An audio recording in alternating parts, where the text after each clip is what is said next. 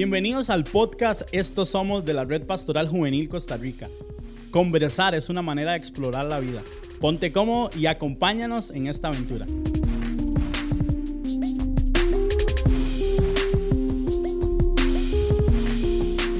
Hey, qué gusto estar una vez más en este podcast. Estos somos de la Red Pastoral Juvenil. Estamos muy contentos, muy felices de estar em, en otro episodio más, compartiendo, eh, disfrutando, conversando. Creemos, ¿verdad?, que en las conversaciones hay riqueza y podemos sacar eh, muchísimo, muchísimo contenido. Así que hoy vamos a seguir con la segunda parte de Servolución.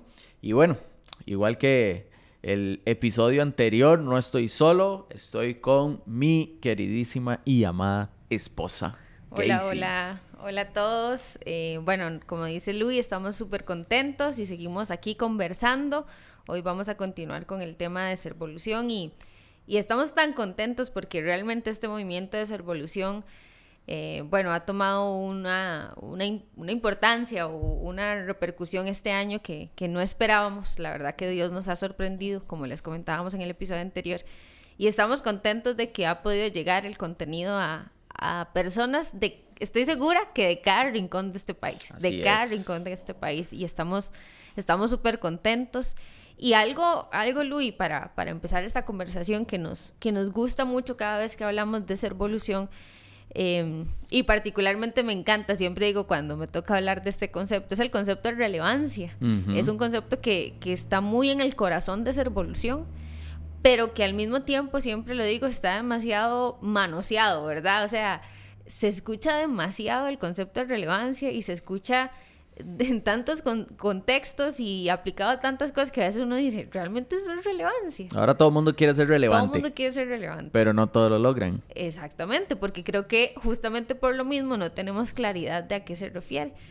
Em, y siempre en las capacitaciones hablamos de un ejemplo que está en un libro que se llama La Iglesia Relevante, ¿verdad? De un pastor que dice que su familia está compuesta por, por cinco personas y que para su familia de cinco personas un carro, un automóvil de dos plazas convertible, por más chiva que se vea, por más cool que se vea, por más, no sé, a la moda que se vea ese carro, ese carro es cero relevante para su familia, porque su familia es de cinco personas y el carro tiene espacio para dos. Entonces él dice, para mi familia quizás no es relevante una camioneta o una microbusita chiquitita que no se va a ver tan chiva, pero es lo que mi familia necesita. Claro. Entonces nos encanta ese ejemplo porque creemos que la relevancia tiene que ver con atacar necesidades. La relevancia tiene que, que, ver con entender el tiempo que estamos viviendo y cuáles son las necesidades de ese momento particular. No es lo cool que nos podamos ver o lo chiva que podamos ser. No, no, no tiene que ver con aspecto, con, con con, con cómo lucimos, sino con el corazón, con, lo que estamos haciendo, con lo que, estamos, haciendo. Y algo, recuerden que algo muy importante en ser evolución es entender, y nosotros creemos, así es algo que realmente creemos, que no es casualidad en la comunidad en la que Dios tiene plantada nuestra iglesia local. Así es. ¿Verdad? Nosotros, por ejemplo, pertenecemos a Iglesia de C, que está plantada en San Francisco de los Ríos, pero todas las personas que nos están escuchando piensen dónde están plantadas nuestras iglesias, nuestras congregaciones, nuestras iglesias locales. Y entonces creemos que el concepto de relevancia tiene que ver con que la iglesia pueda entender el tiempo que se está viviendo a su alrededor y cuáles son las necesidades de esa comunidad. Así es. La relevancia nos va a permitir eh, ser visibles. ¿Para qué? ¿Para que digan que qué chica iglesia? No, para que nosotros podamos levantar el nombre de Jesús como la esperanza y para que al fin y al cabo, cuando estemos atacando una necesidad particular, siempre decimos que nos ganamos el derecho a ser escuchados. Así es. ¿verdad? Cuando atacar una necesidad tiene que ver con pararme en una plataforma, la necesidad es como una plataforma para ganarme el derecho a ser escuchada. Como lo hablábamos en el episodio anterior, Jesús atacó una necesidad de los discípulos al lavar sus pies, o sea, no fue, no fue una ocurrencia de él, era una necesidad.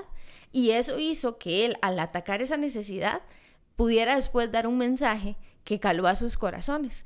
claro, como lo venía haciendo hace tiempo. Pero entonces, si ligamos un poquitito esto con lo que hablamos en el episodio anterior acerca de impacto y transformación, em, ¿cuántas veces atacamos una necesidad o tratamos de ser relevantes solamente haciendo algo, una cosa? Pero no es el estilo de vida de nuestra iglesia, no es nuestro estilo de vida particular. Entonces, cuando nosotros alcancemos ese nivel de relevancia, vamos a poder eh, ser visibles para la comunidad. Porque recuerden que la iglesia es el plan de Dios. La iglesia es lo que Jesús dijo que iba a edificar. Nuestro pastor nos decía hace unos días eh, que Jesús no dijo que iba a edificar una tienda o un proyecto o, un instituto o una universidad. No, él dijo que iba a edificar qué? La iglesia. Por eso creemos que la iglesia es el plan de Dios. Y entonces, tomando esto como referencia, Luis, hay como algunas características, ¿verdad? Que nosotros nos gusta reforzar acerca de cómo tendría que verse una servolución. Y ahí es cuando, cuando la primera de ellas nosotros decimos es que una servolución siempre mira a la gente de afuera. Correcto. Mira a la gente de afuera. Y le hacemos algunas preguntas a las personas. Lo hacemos en los entrenamientos y lo hacemos cuando vamos a las iglesias. Y es, eh, por ejemplo, una de las preguntas que hacemos con respecto a iglesias locales es, ¿sabe tu comunidad que tu iglesia, sabe la comunidad que tu iglesia local está allí? ¿Sabe que está allí? O incluso esta, Luis, ¿le dolería a la comunidad si la iglesia se fuese de ese lugar? O, incluso yo siempre les digo, ¿lo notarían? Sí, claro. esa es una pregunta que siempre hacemos y, y pone a pensar a todo mundo, ¿verdad? En el sentido de que de que, de, que o sea, hacemos el ejercicio, ¿qué pasaría si la iglesia en donde estamos de ahí se va, simplemente se va y, y la gente se dolería o más bien eh, se pararían en las puertas y, y, evitarían que nos, que nos vayamos, ¿verdad? Y empezarían a decir, no, no se vayan, por favor, ¿cómo les podemos o dirían, O dirían, qué salva que se van, porque esta gente solo ya hace, o, o lo notarían. Eh, y ahí es donde nos preguntamos, ¿qué hemos hecho como iglesia por las comunidades donde estamos? Y aquí me parece que aplica algo muy importante. Y es el hecho, Luis, del tiempo que estamos viendo de pandemia. Claro. Y que no sabemos hasta cuándo se va a extender. ¿Qué impacto tuvo el hecho de que las puertas físicas de la iglesia se cerraran en las comunidades? ¿Tuvo algún impacto? Sí, claro. Sí. Es más, ¿qué, qué, qué decidimos hacer? Porque si lo que decidimos hacer como iglesia fue trasladar simplemente lo que hacíamos en un edificio a Zoom o a YouTube, ¡ay! ¿Qué relevancia está teniendo eso? O nos hemos dedicado a decir, hey, hagamos, conectemos con la gente, hagamos grupos, recojamos ayudas qué necesidades tiene nuestra comunidad en este momento y cómo nosotros como iglesia estamos respondiendo a esos. Porque si no estamos respondiendo, no somos relevantes. Y si no somos relevantes, somos invisibles. y qué dolor que tengamos el mensaje más importante que existe, el único mensaje que cambia vidas, el único mensaje que puede transformar el destino eterno de alguien y seamos invisibles. Sí, claro. Y de hecho ahí con, con eso que dice Kate voy a, a mencionar, eh, si no han escuchado el podcast, eh, con Johan Murillo, eh, uno que se llama Liderando Cambios. Eh, vayan y lo escuchan, ¿verdad? Porque ahí habla, Johan habla un poco sobre eso y, que se amarra todo este concepto de, la relevancia. Pero incluso a nivel de, en mercadeo se maneja también una, una, una teoría que es sobre el mar rojo y el mar azul. ¿Verdad? Y, voy a explicarles así muy rápido también para nosotros poder entender un poco en, en, dónde es que estamos como iglesia, como congregación, ¿verdad? Y lo que dice es que el mar rojo es donde está la mayoría de las personas, ¿verdad? Es donde está eh, la mayoría de las empresas y de hecho esto lo tomamos del libro de la iglesia relevante, ¿verdad? del pastor Robert Barriger. Y él comenta ahí, pone un ejemplo muy claro de los circos, ¿verdad? El circo eh, que en, ese momento estaban todos los circos típicos, ¿verdad? Con payasos, eh, los animales, ahí comida. comida y de todo. Y además era, las entradas eran un, precio accesible, digamos, como para la población en general, no era, no era carísimo, digamos, ir al circo. O sea, era, era cualquiera, cualquiera podía ir y podía disfrutar de la función y todo. Y uno piensa que eso es buenísimo. Y así habían un montón de eh, de circos. Así era la manera conocida. Exacto. todos los circos nuevos que fueron apareciendo eran bajo esa línea. Todos iban bajo lo mismo, haciendo, haciendo lo mismo. Entonces ellos estaban en el Mar Rojo, ¿verdad? Donde todos hacen lo mismo, ya están acostumbrados a lo que se está haciendo. Es el mar como de la competencia, donde, Exacto. donde yo compito contra usted, pero trato de hacer algo igual o muy similar. Exacto. Y resulta que aparece un circo eh, en donde cambian completamente las reglas del juego. Rompe el molde. Completamente. Entonces ellos empiezan a... eh, las entradas son más caras, ¿verdad? Ya no venden comida, ya usted no puede estar comiendo mientras está viendo la función. Nada- de hecho, nada de palomitas, ya no nada. salen, ya no salen ni siquiera payasos. ¿verdad? No hay payasos, los típicos payasos, los animales, ¿verdad? Ya no hay el- animales. El elefante, el león y todas esas bar, ya eso ya no, ¿verdad? Ya no está. Y este circo se empieza a insertar en el mar azul, donde no hay competencia, donde se hacen las cosas diferentes, Donde se rompe totalmente con lo que se venía eh, acostumbrado. completamente. Y este circo del que le estamos hablando es el famoso Circo del Sol, ¿verdad? El que por ciudades, por todo lado han dado y, y son espectáculos increíbles. Y, y es el circo más exitoso en la actualidad. Y Sí. Luis, ahí es interesante porque con eso que usted está explicando, pensemos un poquito. Cuando el, el, no sé cómo se le llamará, ¿verdad? Aquí soy ignorante en el tema, el, el creador del circo, el productor o el gerente o no sé, dijo, esta es mi idea de circo, ¿qué le dijo todo el mundo? Sí, no, no. Está no, loco, no, así no se hace, usted va a Ajá, fracasar. sí. Eh, usted va a fracasar porque esa no es la manera de hacer circo. Sí, eso, eso no, no te va va a a ir mal, funcionar. fijo le dijeron, te va a ir mal, te va a ir mal. Sí, sí, sí, sí.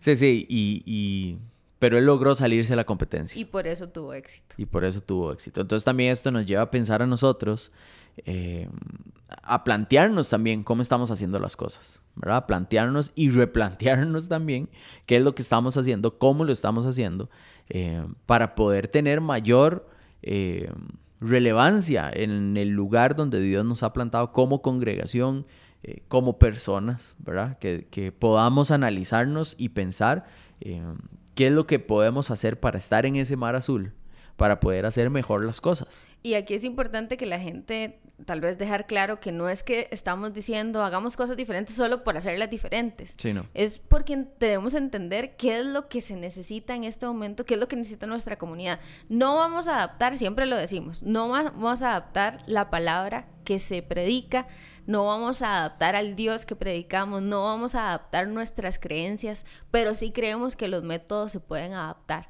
Exacto. Eh, siempre decimos que la Biblia es clara al decir que Dios y su palabra no cambian. Dice, cielo y tierra pasarán, pero la palabra de Dios permanecerá para siempre.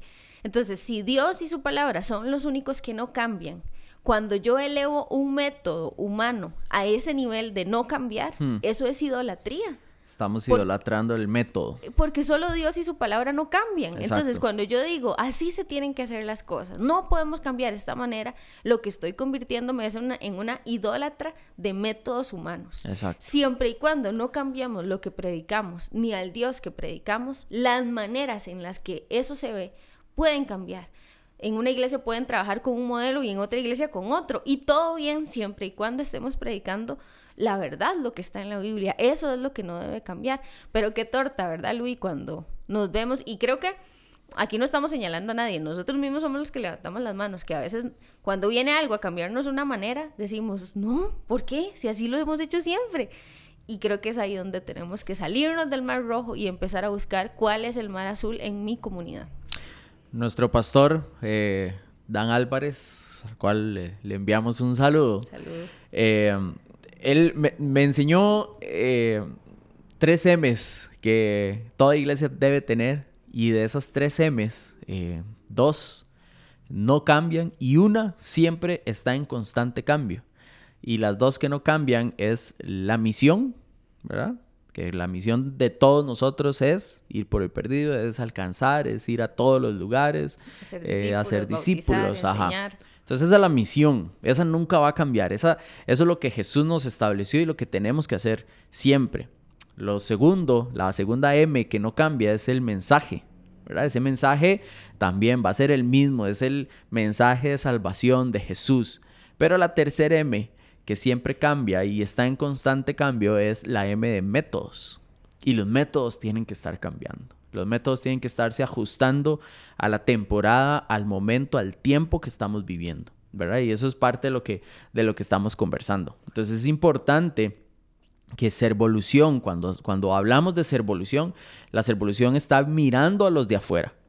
Para eso tenemos que estar cambiando cosas, tenemos que estarnos actualizando, tenemos que estarnos viendo nuevas maneras de cómo poder alcanzarlos.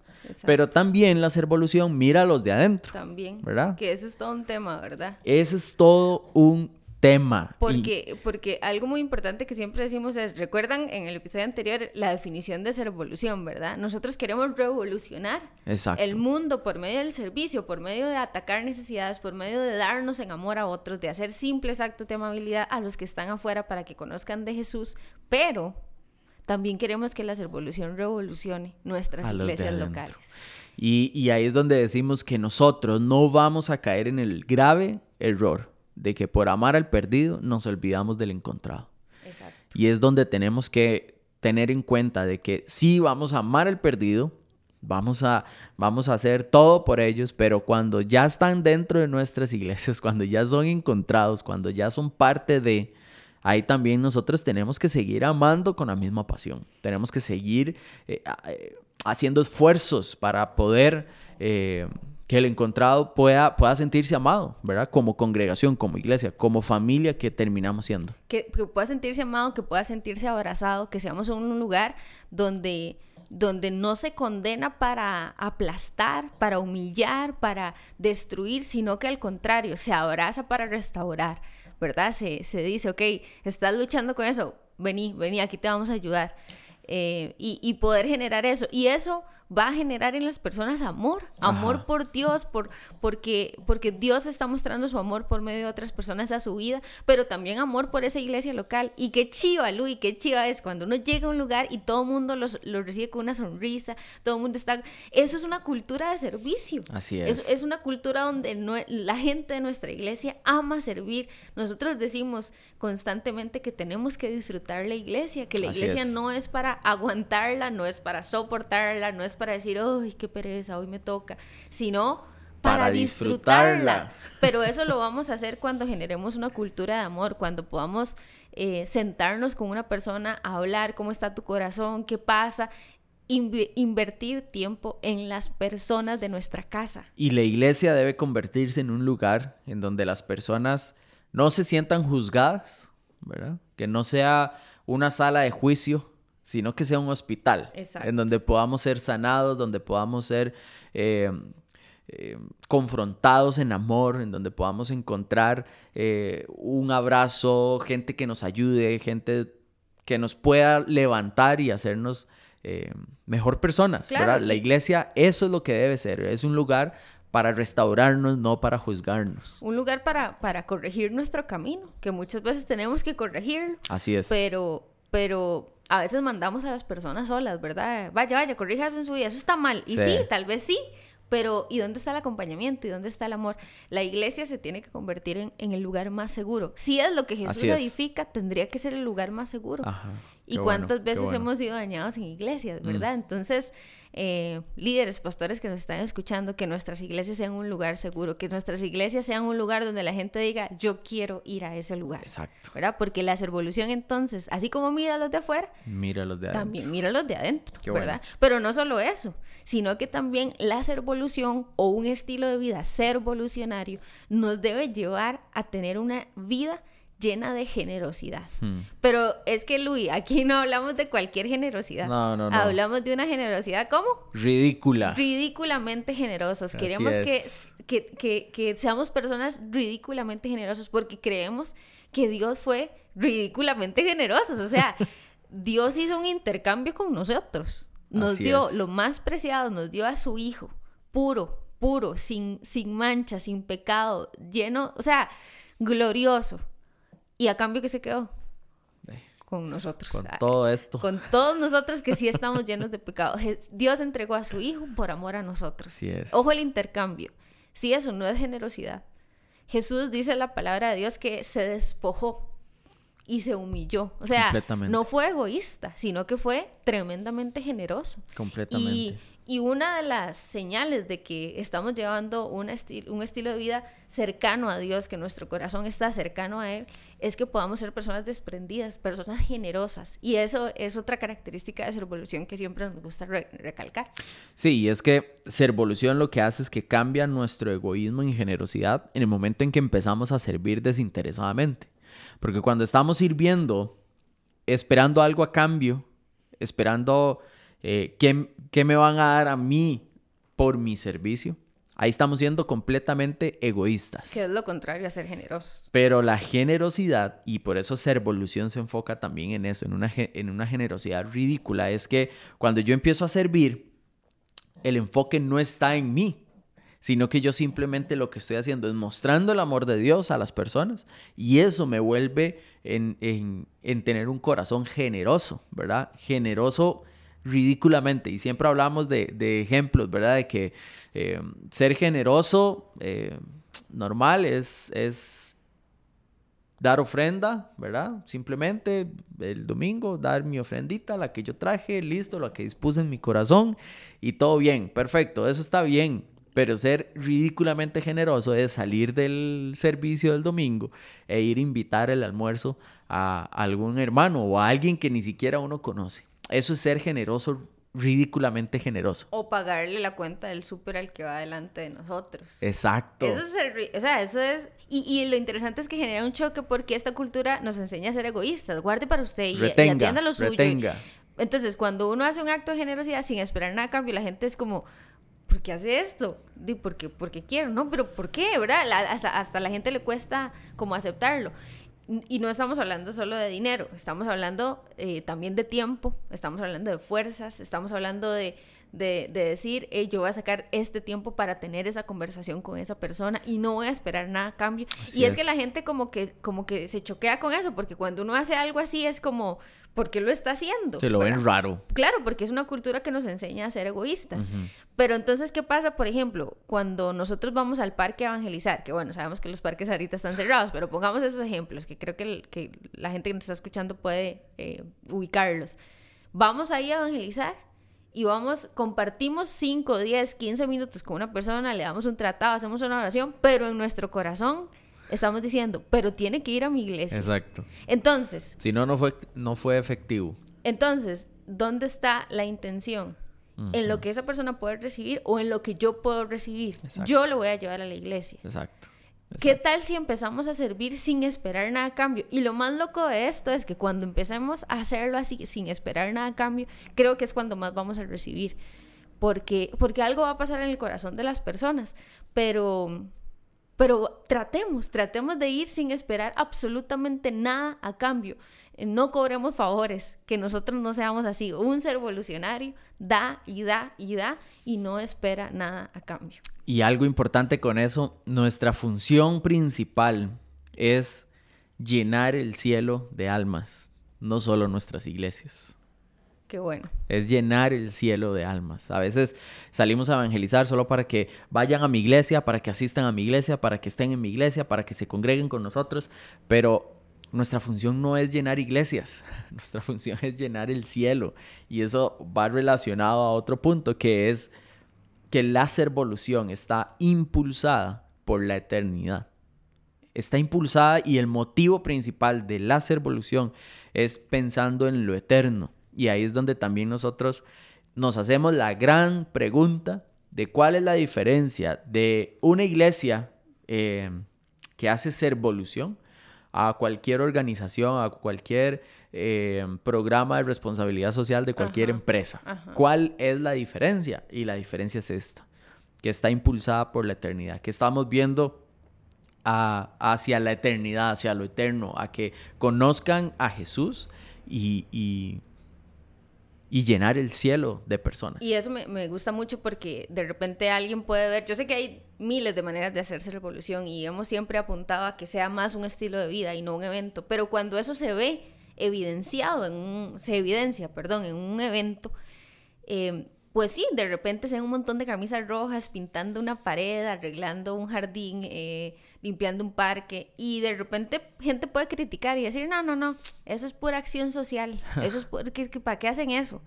¿Y dónde está lo espiritual en medio de esto? Lo espiritual está en que todos vamos con el corazón entendido, que la pared que estamos pintando es lo de menos. Lo importante es las personas que se van a venir, ver beneficiadas por eso. Y cuando nos pregunten, como no estamos esperando nada de cambio, cuando nos pregunten, hey, ¿por qué están haciendo esto? Ahí esa es la plataforma para hablar de Jesús. Exacto. Porque creemos que Jesús los ama y quieren que tengan una pared lindísima. Quieren, Jesús ama a esta comunidad y quiere que el parque se vea lindo. Jesús ama a las personas a las que le estamos ayudando con un diario. Eso es lo que decíamos al principio de que al atacar una necesidad, eh, esa es la plataforma para predicar. Entonces, no se trata solo de acción social. Servolución es mucho más que acción social. Y aquí estamos tocando cada punto así como una pincelada, pero va más allá. Y ahí es donde nosotros le preguntamos a la gente y le decimos, ¿qué tan consciente estás de la eternidad de las personas cuando les sirves? En todo, en todo. O sea, en la iglesia, pero en el trabajo, en la universidad, en el cole, a mi familia. Estoy consciente de la eternidad de esas personas. Y estoy tratando de hacer todo diciendo, quiero hacer esto de la mejor manera para que ellos vean el amor de Dios en esto que yo estoy haciendo. Porque ser evolución no es una actividad solamente.